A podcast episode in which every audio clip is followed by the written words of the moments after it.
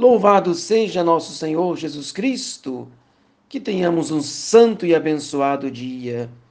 Meditemos que Deus pode fazer-se aguardar. Deus pode demorar em responder aos nossos pedidos, em descobrir o verdadeiro significado das coisas, das pessoas e dos acontecimentos. Ele tarda, mas ele nunca irá falhar. Acaba atendendo àqueles que nele esperam e a ele imploram com confiança. A verdade sempre terminará aparecendo quando o poder infinito de Deus faça brilhar para todos os homens a verdade infinita de Deus, então entenderemos a incomensurável benignidade da Sua divina providência e passaremos a eternidade inteira dizendo: Louvor e glória a Ti, Senhor.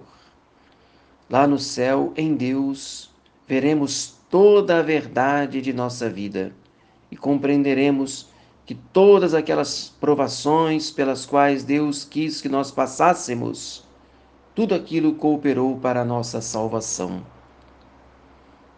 Antecipemos com a fé esse momento, sabendo aceitar com mansidão e paciência os acontecimentos dolorosos cujo sentido não chegamos agora a compreender.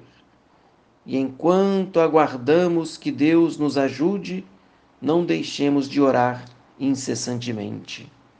Ou seja, antecipar com um ato de fé e confiança aquela compreensão que um dia teremos no céu. Enquanto esse momento não chega, a nós só cabe aceitarmos os desígnios misteriosos de Deus, nos submetermos à Sua Santíssima vontade. Deus, como um Pai, sabe o que é melhor para nós seus filhos. E rezo com você a pequena oração da manhã.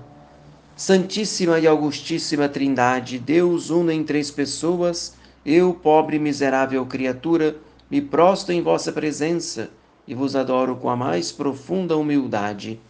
Creio em vós porque sois verdade infalível. Espero em vós porque sois clemência inefável. Amo-vos sobre todas as coisas porque sois bondade infinita, e por vosso amor Amo ao meu próximo como a mim mesmo. Querida Mãe Virgem Maria, fazei que eu salve a minha alma. Maria, minha boa mãe, livrai-me neste dia do pecado mortal. Desça sobre você, sobre sua casa, toda a sua família, a bênção de Deus Todo-Poderoso, o Pai e o Filho e o Espírito Santo.